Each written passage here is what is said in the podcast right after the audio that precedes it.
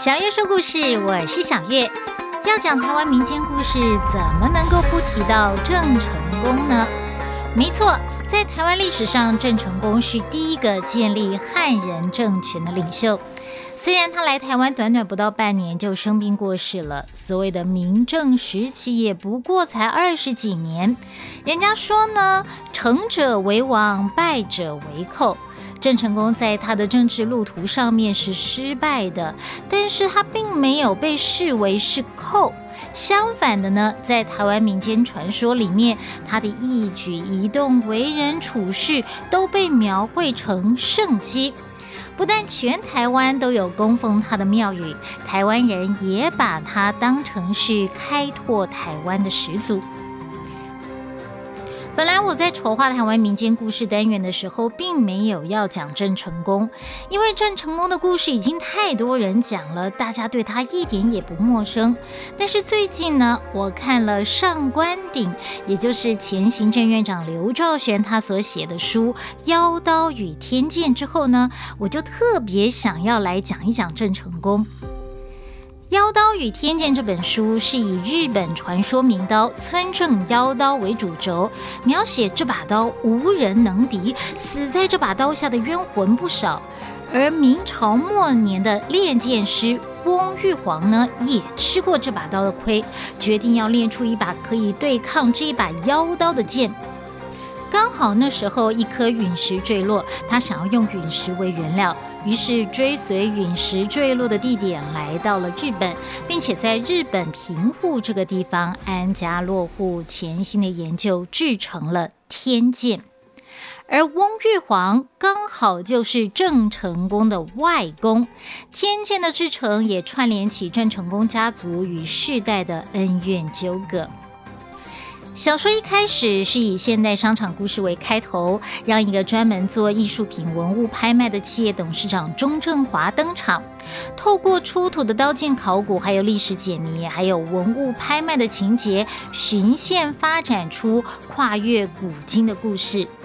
整本书包含三个背叛的故事，分别是练剑师翁玉皇。郑成功以及现代商场企业家钟正华，而钟正华也就是郑成功家族的后代。嘿，你有没有觉得很奇怪？一个姓郑，一个姓钟，怎么会有关系呢？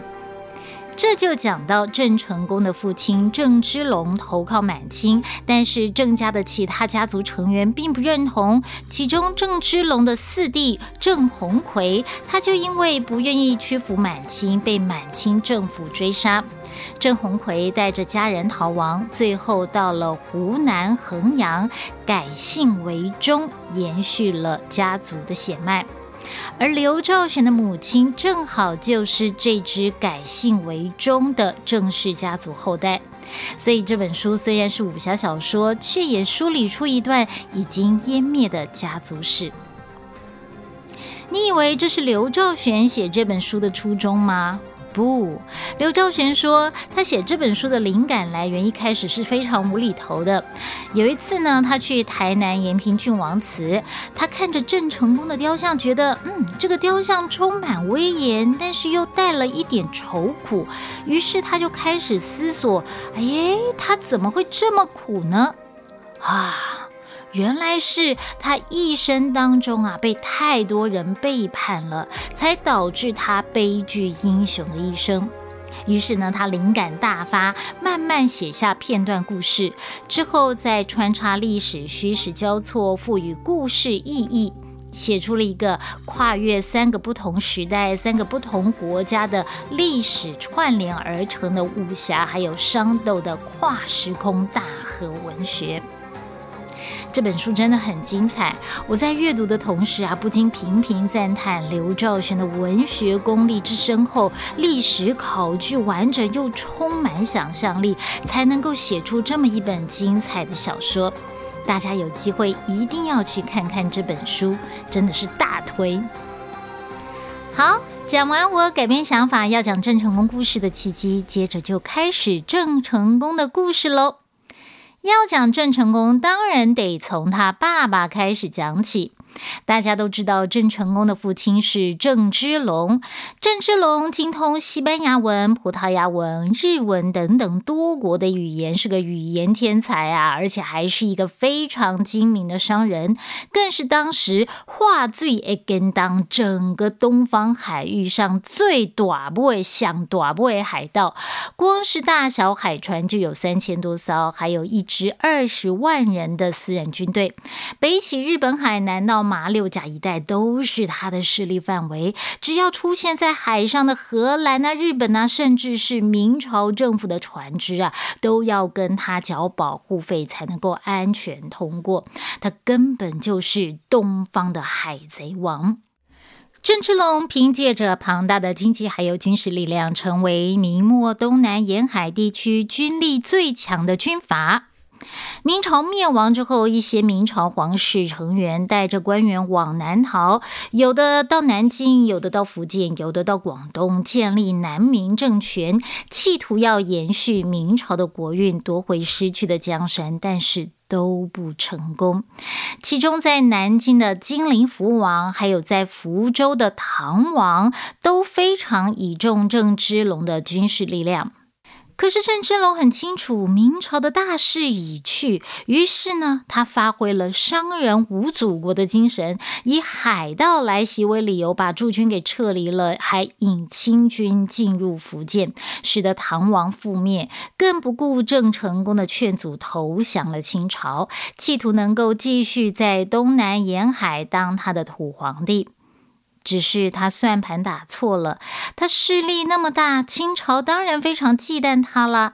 劝降他只不过是希望少一个敌人。等你真的投降之后啊，哪还有你立足的余地呢？马上以册封为由把他叫到北京，之后他就再也回不去了。不过刚开始啊，清朝对郑芝龙也是非常礼遇的，不但把他编入了汉军正红旗，还封他为同安侯，希望他能够去劝降自己的儿子。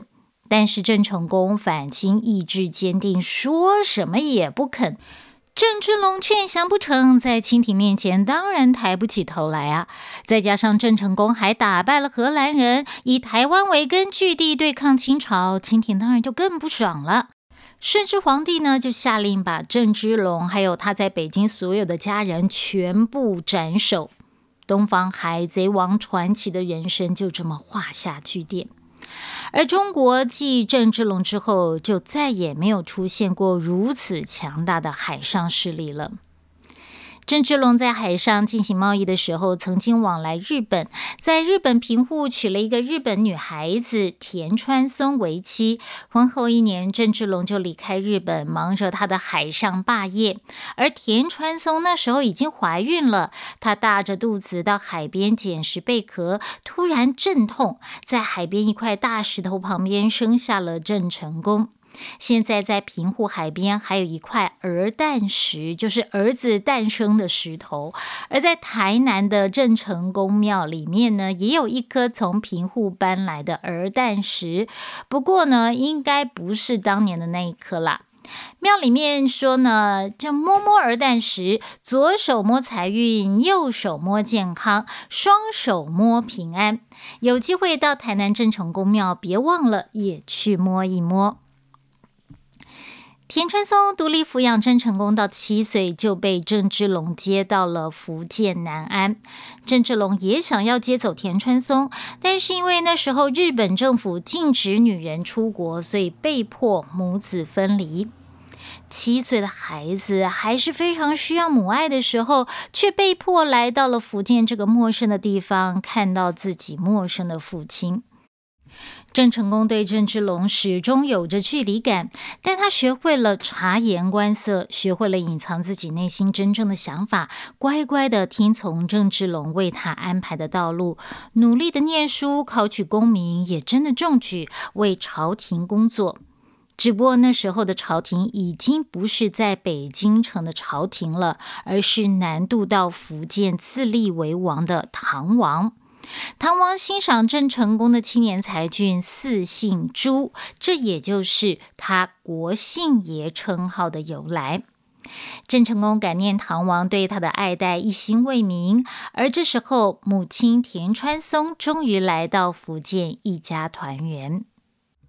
不过，这个团圆的日子没过多久，郑芝龙呢跟田传松已经分别了将近二十年。年轻初婚时那一种的爱恋早已经不复存在，两个人感情的维系只是靠着往日的回忆，还有郑成功的这个血脉。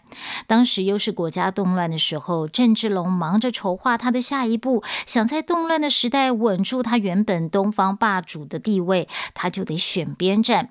他觉得呢，明朝大势已去，决。定要悄悄的投靠清朝，还劝郑成功跟他一起。郑成功觉得他从小到大的忠君爱国、儒家思想被父亲的势力给背叛了，所以决定跟父亲恩断义绝，分道扬镳。郑芝龙就带着一家人到北京，只留下郑成功的母亲田川松在家乡。当清军攻入南安，田川松受到清军的侮辱，自杀身亡。这让郑成功更恨自己的父亲，也对清朝产生了不共戴天的仇恨。于是呢，他以厦门、金门为根据地，支持在广西自立为王的贵王，并且接受册封为延平郡王。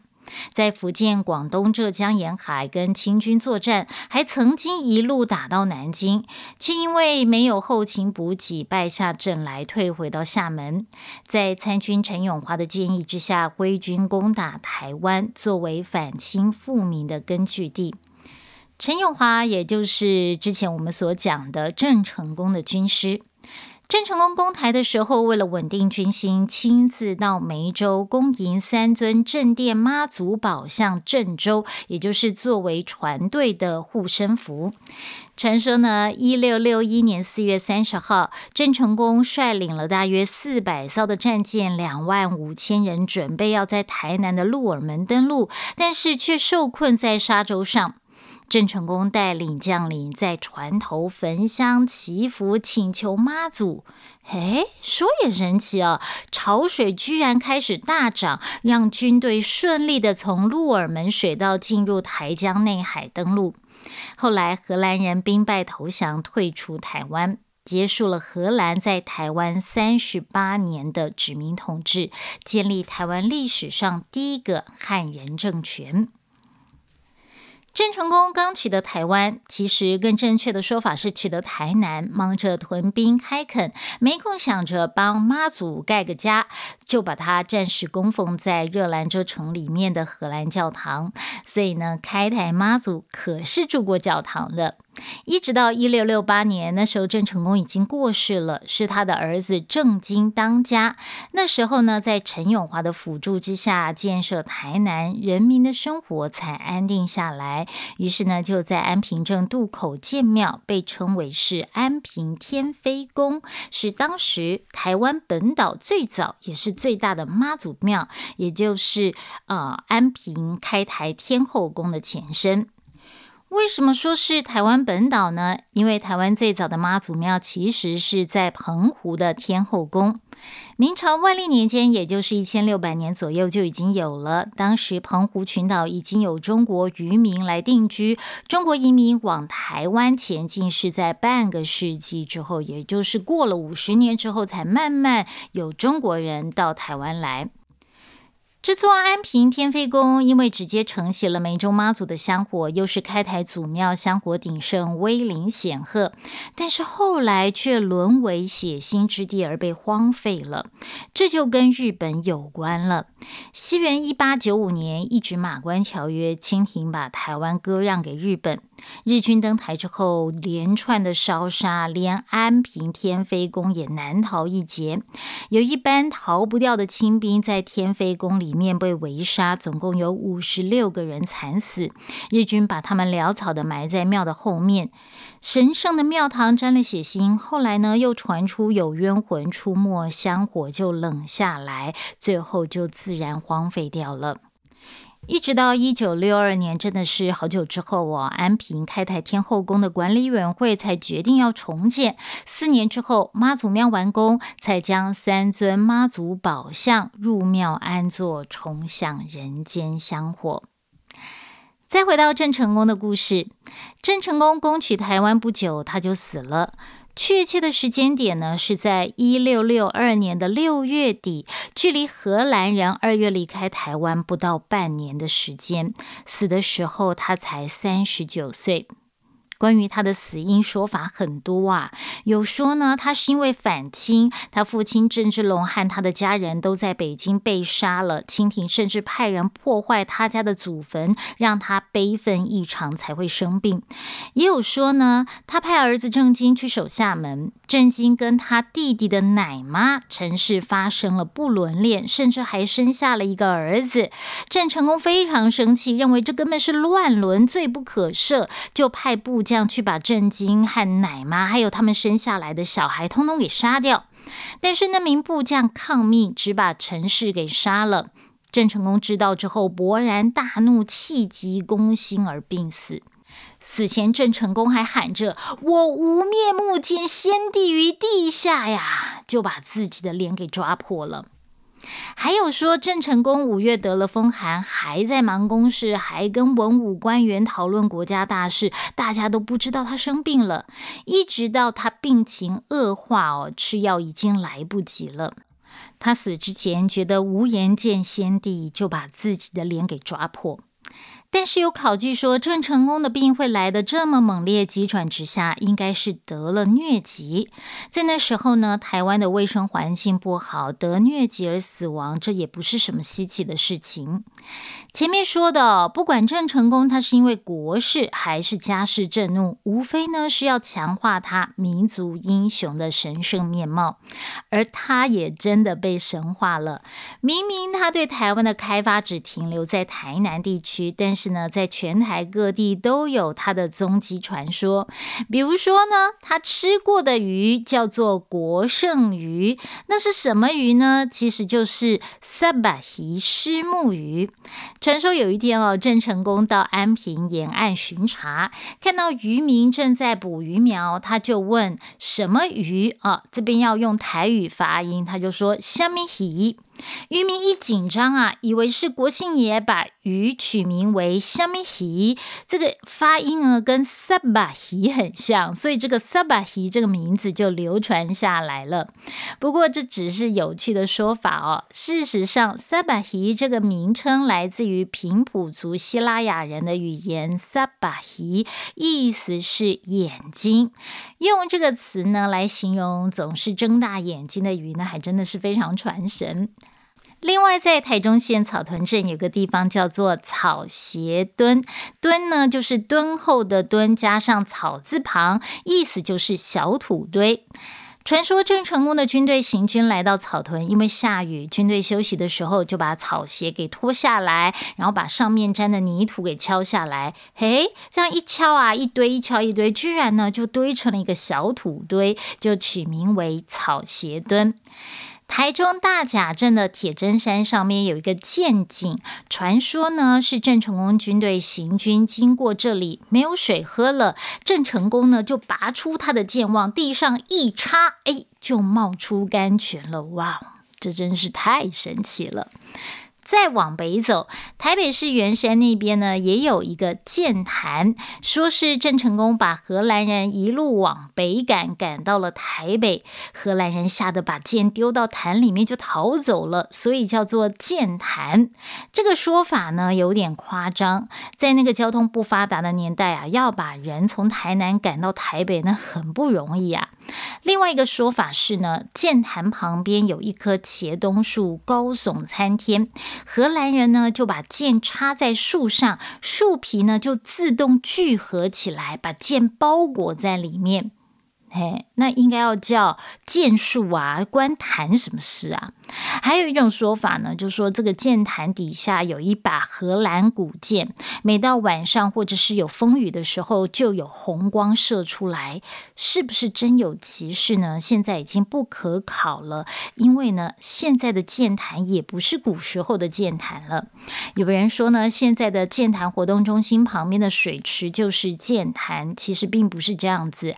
在基隆河解弯曲直之后啊，剑潭就已经不见了。而在北部地区最有名关于郑成功的传说，那就是新北市莺歌的莺歌石了。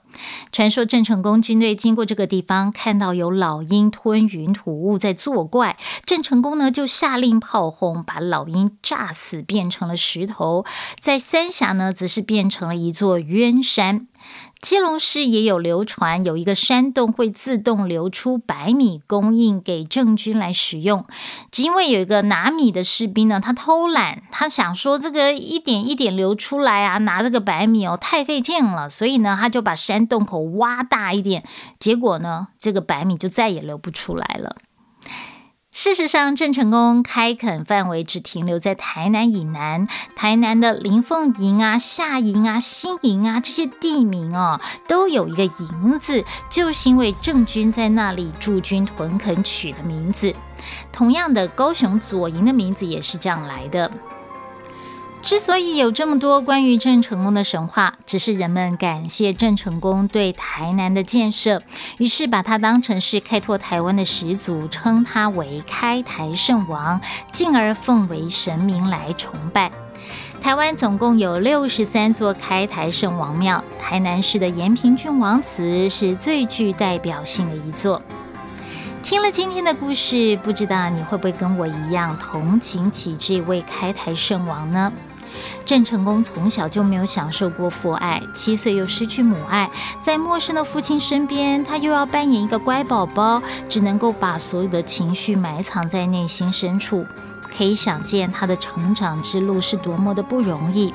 所以，当他得到唐王的重视，赐给他国姓爷的封号，他觉得哇，我终于可以脱离父亲的阴影，扬眉吐气了。没想到呢，他父亲重利妄义，冲击他的价值观，加上母亲惨死，他觉得被父亲背叛，被自己的信仰背叛。他跟父亲分道扬镳，全力抗清，才刚在台湾赶走荷兰人，却发现自己的儿子不长进，而他身边的大将施琅又背叛他，投靠了清廷，难怪他最后会抓狂，导致他年纪轻轻就病死了。如此悲剧英雄的结局，也是他性格使然呢。你对郑成功的一生有什么感觉呢？欢迎留言给我。如果你喜欢我所说的故事，也请点赞分享给更多人知道。小月说故事，我们下次见喽，拜拜。